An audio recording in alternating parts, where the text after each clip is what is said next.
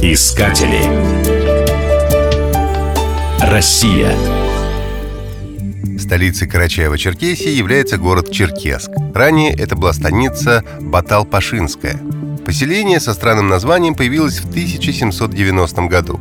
Тогда армия генерала Ивана Германа разбила здесь войско турецкого полководца Батал-Паши. Это был редчайший случай, когда населенный пункт назвали в честь побежденного, а не победителя. Визитная карточка города хочется назвать фигуру казачки в местном парке. В руках она держит румяный каравай с солонкой наверху. Как известно, хлебом солью принято встречать дорогих гостей. Каравай выглядит настолько аппетитно, что хочется наклониться и откусить кусочек. Рядом красуется фигура добродушного повара. И это еще одна визитная карточка – Дело в том, что в 2009 году в Черкеске установили гастрономический мировой рекорд.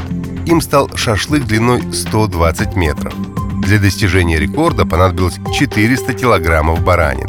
Над блюдом колдовали 80 лучших поваров-шашлычников и 40 помощников. Рекордом стал и 120-метровый шампур. Обязательно стоит побывать в местном парке «Зеленый остров». Он раскинулся на берегу реки Кубань. С высокого берега к нему ведет широкая лестница. Всюду устроены беседки, цветочные клумбы и оригинальные питьевые фонтанчики. С советских времен сохранились скульптуры пионеров в красных галстуках. Перекусить или плотно пообедать можно в одном из кафе. В меню непременно присутствует шашлык, люля-кебаб, овощи на мангале, хычины с мясом, картошкой или сыром.